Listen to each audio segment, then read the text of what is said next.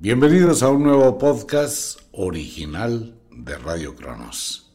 Medicina, mente, cuerpo y espíritu. Hay un tema muy importante que está de moda en este momento y algunas personas nos inquietan para que hablemos un poquito sobre estos temas que tienen que ver también muchísimo con el mundo de la magia.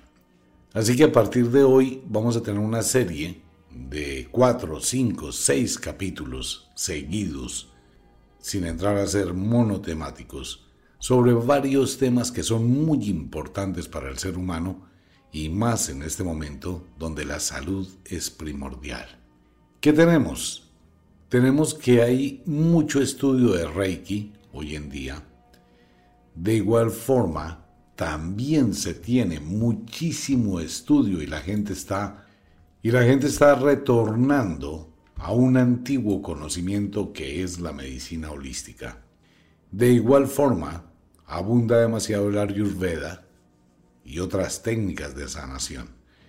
Entonces hay muchas preguntas sobre el tema. Y fuera de esto, la influencia, los riesgos que corre la persona que está realizando este tipo de sanaciones, ya que se infesta de energías.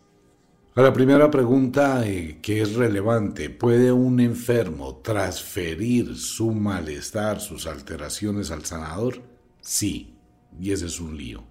Por eso hay mucha gente que trabaja con este tipo de técnicas y al final se siente muy cargada de energía, se siente muy densa y empieza a acumular otra serie de síntomas. Hay que saberlo hacer, hay que saber practicar, realizar, ejercicios de descarga de energía. Para comprender estos podcasts que estaremos tratando, es muy importante ir por el inicio. Vamos a la raíz, como siempre hemos hablado. Lo mejor es ir a la raíz de todas las cosas. Ocurre que en la antigua Grecia pasaron cosas muy extrañas ¿no? y cosas muy especiales. Apareció en Tesalia un hombre, X, un gran personaje conocido como Hipócrates, el padre de la medicina. ¿Qué pasa con Hipócrates? Hipócrates dijo textualmente al inicio de todos los estudios médicos que el ser humano debe ser tratado como un todo y no como una serie de partes aisladas. Es de allí donde desprende la medicina holística. El ser humano, usted y cualquier ser, debe ser tratado cuando hay enfermedades como un todo.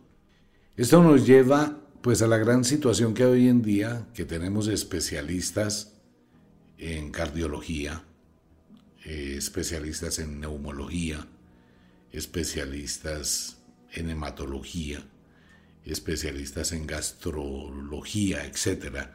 Y a cada órgano le dieron una especialización. Pero no hay algo que envuelva a todo el ser humano y que fuera de esto lo involucre con el entorno. Usted puede tener un problema cardíaco.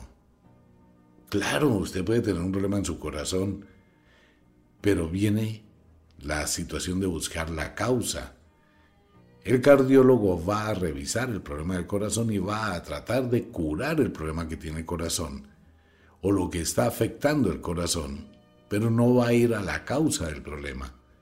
Entonces la enfermedad es un síntoma de algo que lo causa. Y eso viene desde Hipócrates. ¿Y qué puede causar el problema cardíaco que tiene esa persona? El estrés, el problema donde vive, la habitación, el sitio donde trabaja, el sitio donde labora, la pareja, las peleas que tiene con su pareja, los estados de ánimo cambiantes, algún producto que está consumiendo, son los que causan y por ende no va a resultar la cura. Entonces Hipócrates habla de que cada persona debe ser tratada como un todo. Y esto tiene mucha razón de ser. Y esa razón de ser tiene una serie de principios naturales específicos. Es aquí donde entramos también en el conflicto de un tema supremamente complejo que es el cuento de sus chakras. Los chakras no existen.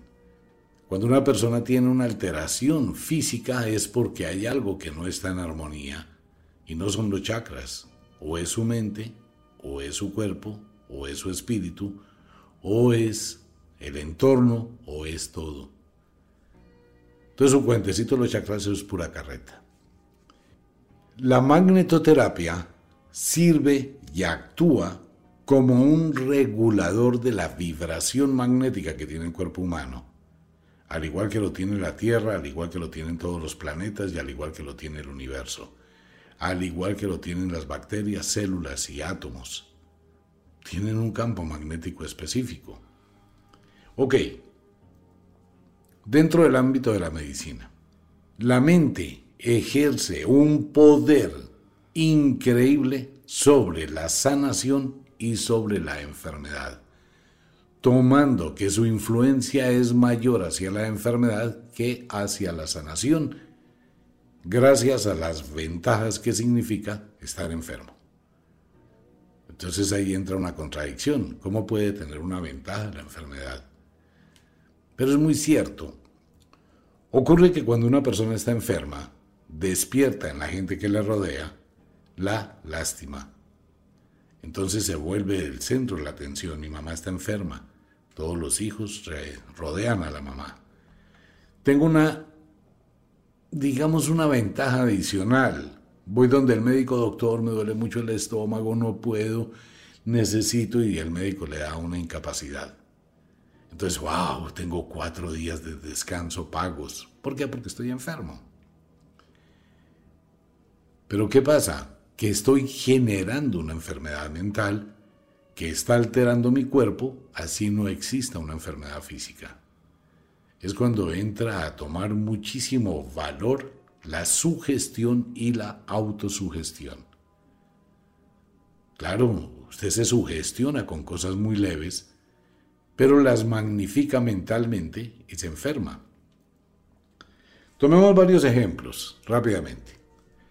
Alteraciones mentales rápidas que se producen por una influencia o una información y la mente genera un estadio emocional de alteración y por ende somatiza ese estadio generando una causa. Primera causa mental, cistitis. Cuando una persona va a una entrevista, tiene que ejecutar una acción, tiene que hacer algo y tiene que esperar le empieza la cistitis. Un goteo de orina netamente emocional. O sea, imagínense eso. Por el otro lado, la impotencia sexual o la disfunción eréctil, en el 90% de los casos, es mental. La mujer que empieza a convencerse que no se humedece, que no siente, que se volvió frígida, que ya no responde al estímulo sexual, eso es mental. El hombre que llega a tener un episodio de disfunción eréctil, pero mentalmente empieza a ayudarse, no sirvo como hombre, me da pena, me da vergüenza, no voy a buscar a mi pareja, no quiero fallar, tengo un problema, pero no va a consultar al médico ni nada, sino busca soluciones de otra índole, pues simplemente está alimentando más en su mente su disfunción eréctil. La gran mayoría de alergias o dermatosis nerviosas son producto de un efecto mental. Se pudo demostrar con una persona que tenía alergia con los duraznos. Si estaba cerca de los duraznos, producía llagas en la piel como ampollas. Una alergia tenaz a los duraznos. Llegó a ser tan supremamente fuerte esa alergia que el solo hecho de ver pinturas de duraznos se brotaba. Pues, un momentico, ¿qué tiene que ver una pintura? Nada, es una cuestión netamente mental. Personas que sufren de pánico en la oscuridad. ¿Qué pasa? Se fue la luz, quedó todo en obscuridad y la gente empieza a sentir que le falta el aire. Y empiezan a sentir que se ahogan por la oscuridad. Es una especie de recuerdo de la tumba o cosas de esas en el subconsciente. Porque nada tiene que ver la luz con la cantidad de oxígeno que hay en un lugar es puramente, ¿no? Ok, y así podemos ir al infinito de una cantidad de elementos que hay, asmas, alergias, dolores psicosomáticos, embarazos psicológicos, pues hay muchísimo. Entonces, ¿qué pasa? Que el cuerpo humano responde a un estímulo mental y el estímulo mental puede responder a una influencia del entorno. Y hay cosas, por pequeñas, absurdas que parezcan, que pueden llegar a generar problemas verdaderamente delicados en el cuerpo humano. El cuerpo humano es casi perfecto, no tendría por qué enfermarse. Uno acepta la enfermedad y uno se enferma. Ahora, ¿qué pasa? Que busco la sanación, pero hay que mirar el interés, si tengo una enfermedad que me brinda, y si no tengo la enfermedad, ¿qué pierdo? Conozco mucha gente y las aseguradoras lo han comprobado. Personas que sufren de parálisis psicológica, verdadera parálisis. Ya hacen el estudio médico, ya hacen el consejo médico, y entonces la persona tiene que estar paralizada porque tiene la opción de que le den una pensión por invalidez. Pero tiene episodios donde se mueve. Tiene episodios donde no hay parálisis. Tiene episodios donde se para, camina, se mueve. Pero también tiene episodios donde está paralizado. Mentalmente no. Y son involuntarios. La persona no sabe por qué produce esos dos efectos. Otros lo hacen conscientemente. Entonces cuando hay un negocio de estar enfermo, pues siempre se va a tender a estar enfermo. Las emociones mal controladas, todo el sistema emocional mal controlado, va a enfermar el cuerpo. Las peleas diarias, el estrés, la angustia, el cansancio, la falta de deporte, la mala alimentación, la mala dieta o el mal sueño. Hay gente que comete unos errores con su cuerpo terribles Personas que dicen, no, yo me voy a exigir por estudiar y estudian dos carreras al tiempo y trabajan y se acuestan a las 11, 12 de la noche y se levantan a las 3, 4 de la mañana, duermen 4 horas, 3 horas mal dormidos. ¿Y qué va a pasar? Que al cabo de un tiempo están dañando su reloj biológico, están alterando su sistema nervioso, están produciendo una cantidad de venenos en su cuerpo y van a terminar con unas enfermedades muy difíciles de tratar. Y paralelamente con ello, pues están los males postizos que precisamente también ingresan por la mente y crean una enfermedad que no se puede tratar médicamente. Una brujería no se puede tratar en un consultorio médico, aunque tiene síntomas de los médicos, pero no se puede tratar. Entonces, en nuestro ambiente actual, los médicos, grandes médicos, grandes investigadores, grandes científicos, pues tratan de mirar cuál órgano está dañado y buscan la sanación de ese órgano.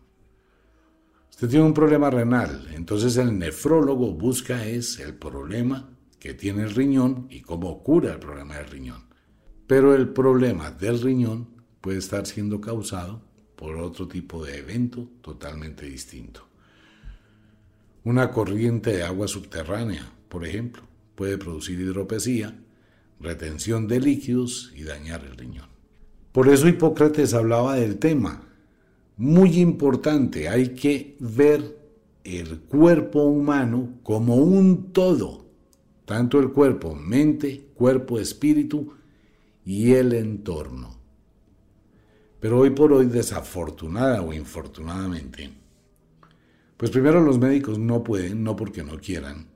Un médico quisiera sentarse a hacer una historia clínica como era el médico de cabecera antiguamente. Venga, ¿cómo vive usted? ¿Cómo es su cama? ¿Cómo es el colchón de su cama? Por eso puede tener un problema de columna, por eso puede tener un problema de riñón, por eso puede tener un problema en el cuello, por eso puede tener un problema pélvico, un problema digestivo. Muchas mujeres que se colocaron prótesis en el busto cuando se acuestan a dormir y se acuestan boca arriba, ese peso presiona los pulmones, produce apnea en el sueño, produce una cantidad de problemas y puede producir reflujo gástrico. Entonces la mujer tiene esa acidez tan impresionante, nunca va a pensar en la relación de su prótesis con la acidez gástrica, ni con el problema pulmonar. Y en ocasiones el médico tampoco.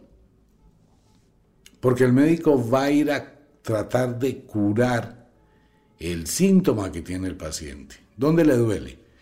Uy, doctor, tengo un dolor en la espalda muy tenaz aquí sobre este lado, debajo de la línea del brasier.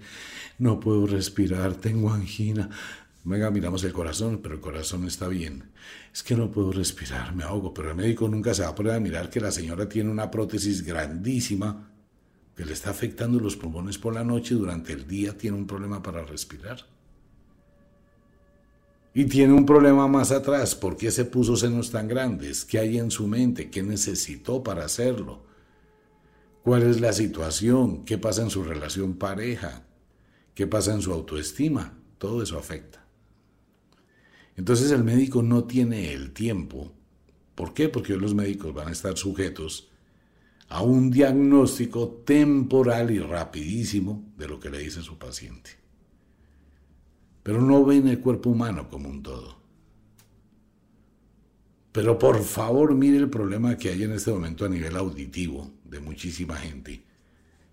Y van a los médicos y a buscar exámenes y van al otorrino y es que doctor me duele la cabeza, y es que tengo zumbido en los oídos, y es que se me tapa la nariz y tengo una rinitis constante y me siento mareado, me siento con un cansancio a toda hora, me siento con sueño.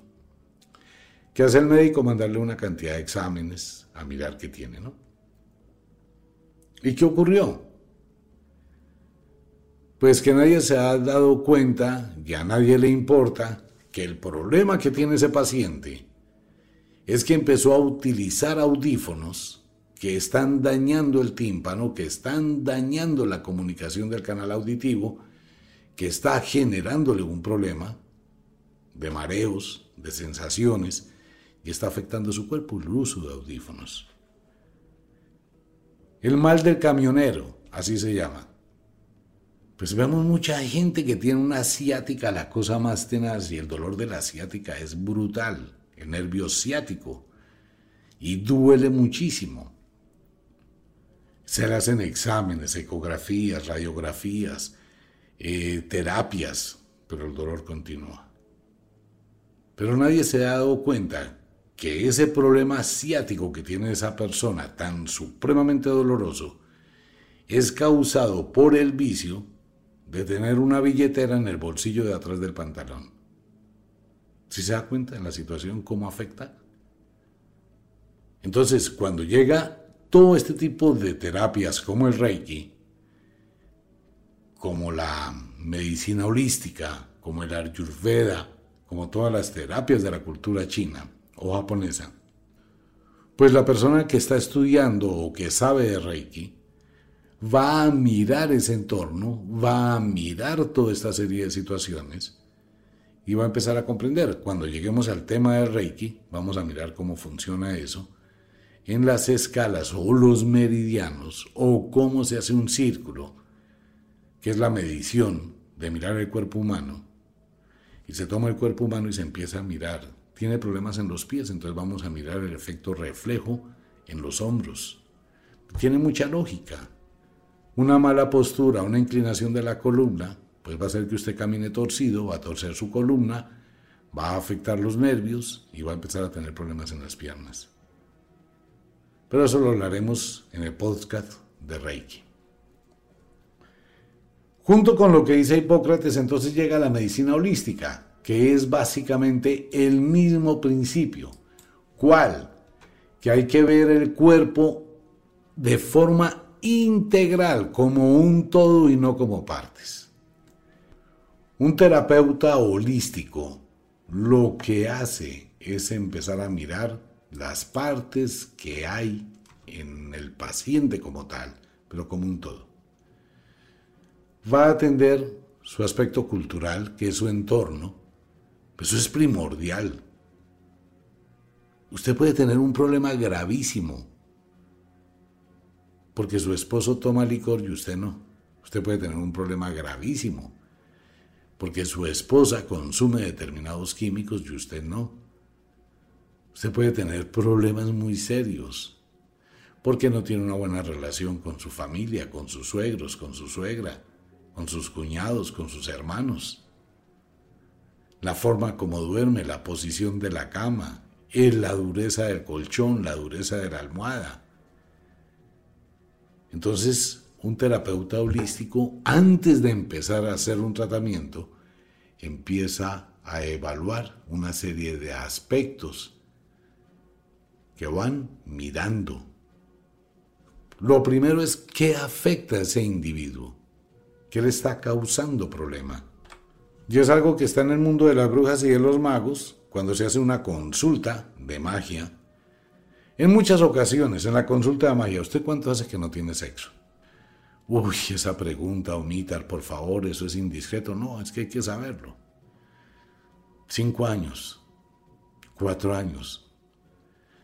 Una falta de sexo en una persona que sugiere de ahí atrás, atrás, atrás y alrededor que hay una pésima relación, que hay un problema de autoestima, que hay un problema emocional, que hay una falta de hormonas, que hay una influencia negativa muy marcada, que hay un hermetismo mental. Si se da cuenta cuántas cosas afloran de una respuesta, entonces el terapeuta holístico empieza antes de mirar cuál es el síntoma del paciente, cómo es su entorno, cómo es su cultura, cómo es su vida, lo mismo que hacía Hipócrates con los temperamentos y los grupos, ¿no? La ausencia de una causa, pues produce una causa de otra. Y ya. Y se empieza a mirar la parte del entorno, ante todo el entorno, que más adelante cuando veamos las otras técnicas, ya se va a tratar de regular la energía, pero primero hay que mirar si el entorno qué tanto está afectando y qué tanto alteró y qué tanto desestabilizó ese cuerpo. Luego, ¿qué se hace? Luego se empieza a mirar la parte emocional ante todo. Las emociones son un veneno cuando están alteradas. El mal genio, la ira, los celos, la duda. Pues imagínense una persona que sufre de pena moral. Así esté en el mundo de los mejores médicos, se muere. Hay gente que se muere de pena moral. Eso es muy tenaz. Una persona con pena moral se adelgaza, pierde completamente el peso. Es una técnica para adelgazar, ¿no? Pero muy dura y muy cruel. Indudablemente la mente produce la muerte del cuerpo. La pena moral es terrible. Pues imagínense cuántas enfermedades se desencadenan. Entonces hay que mirar toda esa influencia de las emociones que tiene una persona. Ya hemos hablado de la cantidad de hormonas que se producen cuando uno se altera. Adrenalina, dispara una cantidad de químicos, el corazón se altera, el sistema digestivo.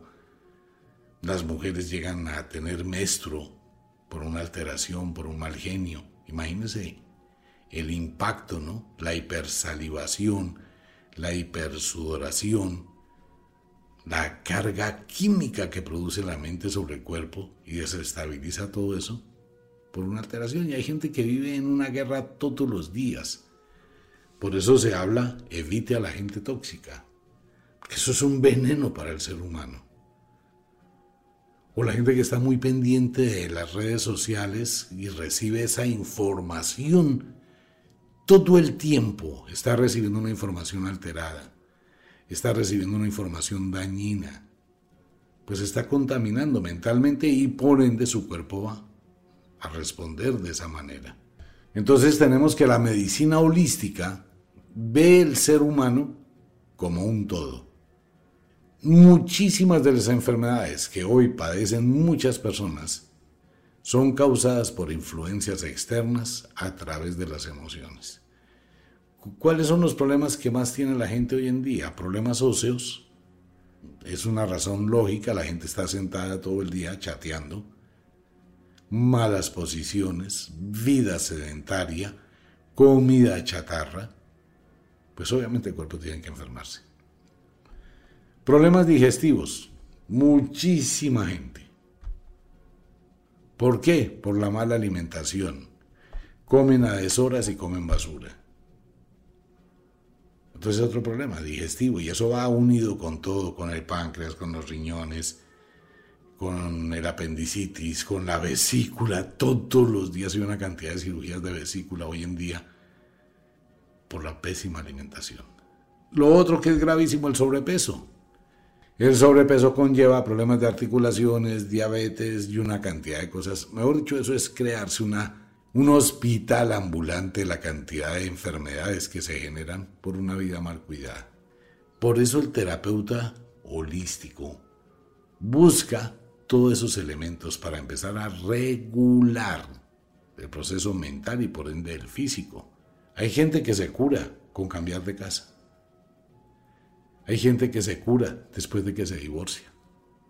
Hay gente que se cura cuando lo liquidan de un empleo. Entonces lo primero que tenemos que mirar en el mundo holístico es la influencia externa que recibe una persona y cómo altera sus emociones y cómo sus emociones van alterando su cuerpo, no un órgano del cuerpo sino van alterando todo el cuerpo. Porque si usted está alterado, el riñón está alterando todo su sistema. Si usted tiene un problema de azúcar, altera todo su sistema. Si usted tiene un dedito gordo del pie dañado y tiene una onicomicosis, por favor, la gente que tenga ese problema es muy fácil de tratar. Ese es un hongo que contamina.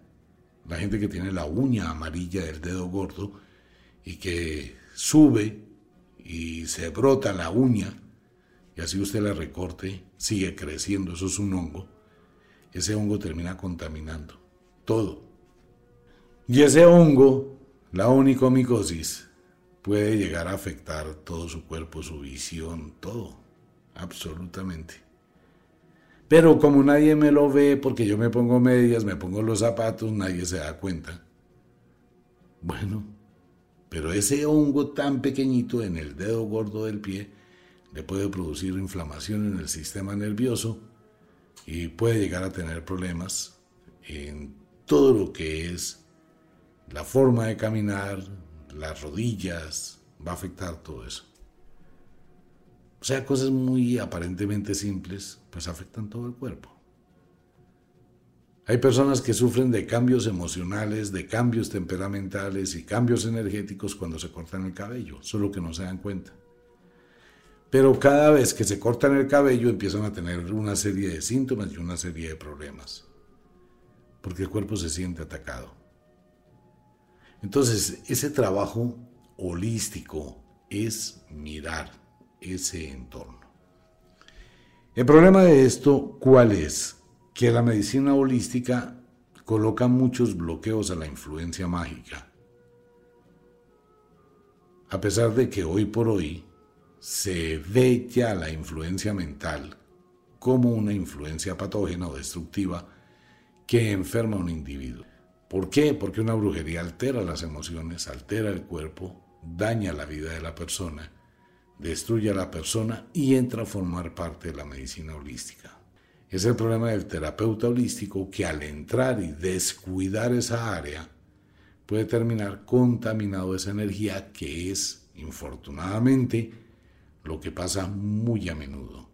¿Dónde pasa esto? En personas que tienen su consultorio, que hacen masajes, que ayudan a regular los estados emocionales y físicos, bien sea con aparoterapia, los aparatos, ¿no?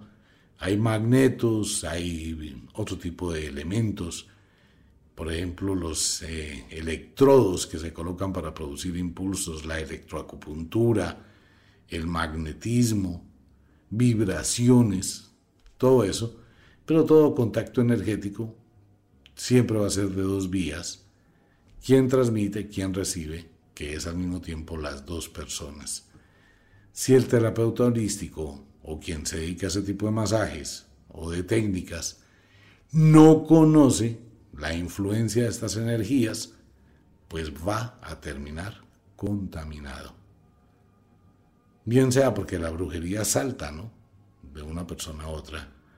Bien porque el impacto emocional que le produce observar a una persona que tiene determinados síntomas, por su gestión también puede asumirlo. Por eso vamos a hacer estos cuatro programas específicos de este podcast sobre el manejo de energías. Un comentario dentro de este podcast quiero invitar a todos los oyentes. Voy a repetir lo que siempre he dicho, no soy médico. A mí no me crea nada. Esto tiene que ver es con el mundo de la magia. Los invito para que investigue. Por favor, deje la pereza mental. Va a encontrar excelentes sitios en Internet con una excelente información busque y lea la historia de Hipócrates y la forma como él ventilaba las enfermedades. Busque y mire qué es la medicina holística, pero por favor hágalo. Deje de comer cuento. Dude de mis palabras, se lo pido. Pero tómese un tiempito. Lean, voy a buscar qué es la medicina holística, cómo funciona, en qué me puede ayudar. Y de igual forma, ¿quién quita que usted tenga la capacidad de sanación psíquica? Mucha gente la tiene, las mamás tienen sanación psíquica cuando soban a su hijo, soban al esposo, soban a cualquier persona, y ese amor que proyectan suaviza, ¿no? Un niño que se le acaba de fracturar un brazo y la mamá pasa su mano y lo soba, a pesar que hay una fractura, el niño se calma. Hay campesinos que tienen una capacidad de sanación psíquica tenacísimo, no solamente se ven las plantas que manejan, sino también en los animales. Los calman, ¿no? ¿Por qué? Porque irradian esa energía. En otro podcast les voy a enseñar a todos los oyentes y a todos los que quieran cómo usted aprende a liberar esa energía y se va a dar cuenta y lo va a probar, no se preocupe Usted va a ser consciente de algo que tiene, que ha estado siempre con usted, solo que lo ha ignorado. Todo el mundo tiene la capacidad de ser sanador psíquico o sanadora psíquica. Pero eso lo veremos en los próximos podcasts. Investigue, por favor, es muy importante que usted saque sus propias conclusiones precisamente para no caer en la aceptación de lo que alguien dice. Hoy en día la sugerencia es dude de absolutamente todo.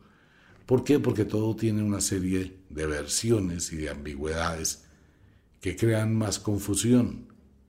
Pues hay gente que dice una cosa, hay gente que dice otra. Lo mejor es que usted saque sus conclusiones. Escuche a todo el mundo, tome lo que considera que le sirve.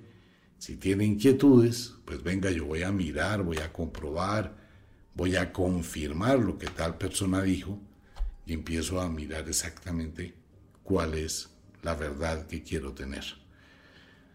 Como de costumbre, el inexorable reloj del tiempo que siempre marcha hacia atrás nos dice que nos vamos. No sin antes decirle que de verdad los queremos cantidades alarmantes, los amamos muchísimo, de verdad que sí. Les enviamos un abrazo francés, un beso azul, a dormir, a descansar, a entrar al mundo de los sueños. Dulces sueños, feliz noche. Chao.